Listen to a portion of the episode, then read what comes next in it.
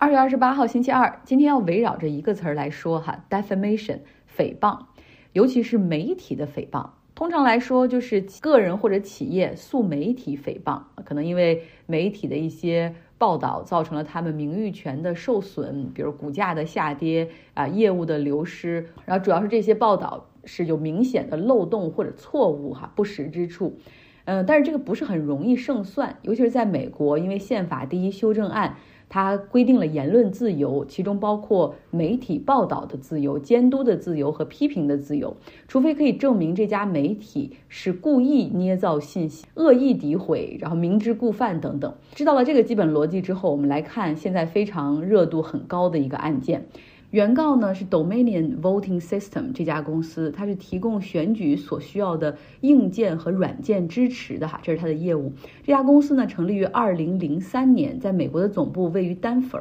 它所提供的硬件呢，包括有部分州它的投票站提供触屏投票机器，也就是说，选民到那儿哈，你省着自己用笔来填了，在这个机器上你可以去填写哈，然后用这个手和触屏，然后去选择你的候选人，然后选完了之后呢。然后选完了之后呢，你按确定啊，这个在选民投票结束之后，它会生成一份纸质的记录来呈现所有的结果，然后让选民自己看着核对，没有问题之后，就会把这个纸质的结果再可以放到旁边去扫描到这个 scanner 里面去哈。然后录入这个系统，所以说它除了卖这个触屏的投票机，然后系统之外，还有选票的打印机、选票的扫描仪。它的软件呢，还包括管理选民数据库的这种电脑程序，以及选举结果的那种审计软件。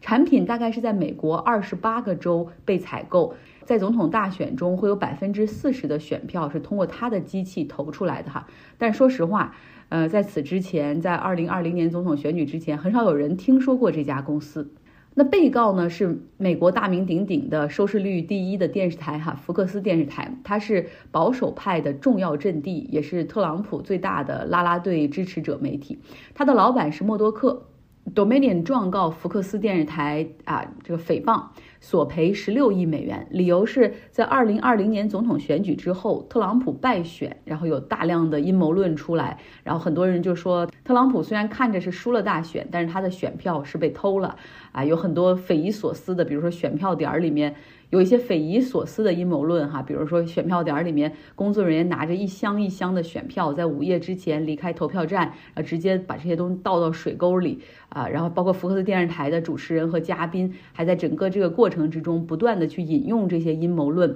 呃，去抹黑 Dominion 这个投票机，说这个投票机里面有一种算法可以清除一个候选人的票，然后把这些票加到另外一个候选人那儿去哈，这就是他们怎么样击败 Trump 的。然后还说，反复强调说，美国历史上从来没有见过这么严重的选举舞弊啊！除了主持人之外呢，他们还会把自己的这个节目拿出来哈，邀请特朗普和他 campaign 的团队出来讲 Dominion Machine 是如何篡改他们的选举结果的。然后他们还说自己有证据证明这家公司是如何 flip votes，就怎么把这个选票从特朗普的这边调成了拜登的这边。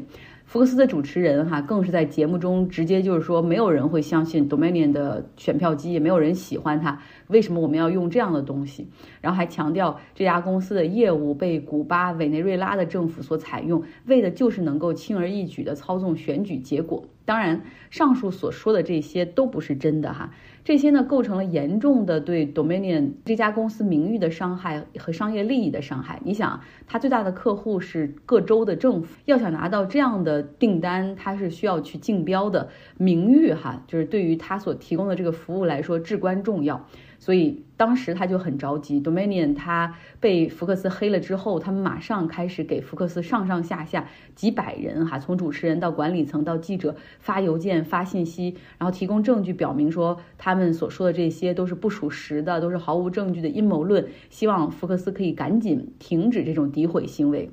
但是没有得到任何的回应。Domain 后来没有办法哈，他只能够去把这些证据都记录下来，然后提起诉讼。他们做了非常详尽的记载和分析，并且在二零二一年的时候提起了诉讼。那么现在要想赢下这个案件的关键，就是要证明福克斯电视台内部很清楚，这 Dominion 他们没有问题哈，包括这个选举也不存在舞弊。而为了追求自己的利益，包括收视率啊，包括继续为保守派摇旗呐喊，增加自己的商业价值啊，然后他们去故意的去编造这些信息，传播这些假消息。那如何获取证据？这是法律中很有意思的一部分哈。相信喜欢看律政剧的朋友都知道，呃，庭审之前有一个过程叫做 deposition。基本上呢，就是这个一方的律师向法院提出申请，然后说要取什么样的证据，然后法官会简单的开庭，然后他会自己做出一个裁决。当法官同意之后呢，就可以进行就可以进行获取证词的程序了。以本案为例呢，Dominion 律师团队他们会向福克斯的主持人和老板哈进行上门的我说带引号的采访吧。呃，然后当然当然了，这个福克斯的律师团队也会在场，然后会对一些问题进行干预以及反对哈，就是 objection，反对哈这个问题太有诱诱导性了等等。但是呢，就这个这个取证的过程实际上也是 under oath 哈，就是他不能够去做伪证。那么现在法院基本上是公布了一些证词的一些情况，那其中还包括福克斯电视台的内部邮件，还有这个主持人和高管之间的一些短信的联系。那这些信息基本上就证实和陈述了一个情况，就是福克斯电视台知道他们所报道的这种选举结果被偷啦，特朗普实际上没有输啊，这是不实的消息哈。那之所以他们继续去报道这种，他们实际上也都。不认为是真的东西，是因为商业策略的考虑。在二零二零年选举结束之后，实际上有一个很有意思的现象，就是各大媒体、各大新闻网之中，福克斯新闻网是第一个宣布拜登获得胜利的媒体，主流媒体机构。啊，那你想啊，这个 Trump 的支持者，他们每天就一看福克斯聊以度日，然后就忽然觉得我无法接受这个结果，你们怎么可以报这样的消息？明明都是假的，等等等等。然后他们就非常厌恶这个新闻。在数据上看，福克斯电视台在这个选举结果他们公布之后的第二天，出现了大幅的。滑坡哈，断崖下断崖式的滑坡。那 Trump 的支持者都转去看那些更加保守、更加呃右翼的那种广播电视或者媒体以及网络频道等等，这让福克斯的老板默多克非常生气，他就给福克斯电视网的这个老大哈 Chief Executive 就发了个短信，就是说怎么搞的？我们现在都被 CNN 电视台超过了，观众们现在不想看福克斯，你想想办法。福克斯电视网的老大呢，马上重整思路和战略哈，那就拥抱阴谋论啊，就开始搞这个 election denialism，就是否定大选结果，就开始在这个电视台上演了。这和大家看到的情况也是很吻合的。但是从这次取证所公布的一些这个证词来看，实际上。很多福克斯的主持人、制片人、记者都认为说，你否认大选结果，说这个选举有舞弊，这是阴谋论，毫无根据的。还有很多人直接就是说，Trump 的 campaign 就是 liar，他们都说的是谎话等等，然后说这就是为了赢，已经不惜一切代价了。发布这样的言论是很可笑的哈。呃，甚至呢，还有福克斯的记者，他对 Trump 的阵营所讲那个 Dominion 这家公司的选票的机器的那些那些事情哈，然后进行了 fact check，就是那种核实，看看到底是真的还是假的。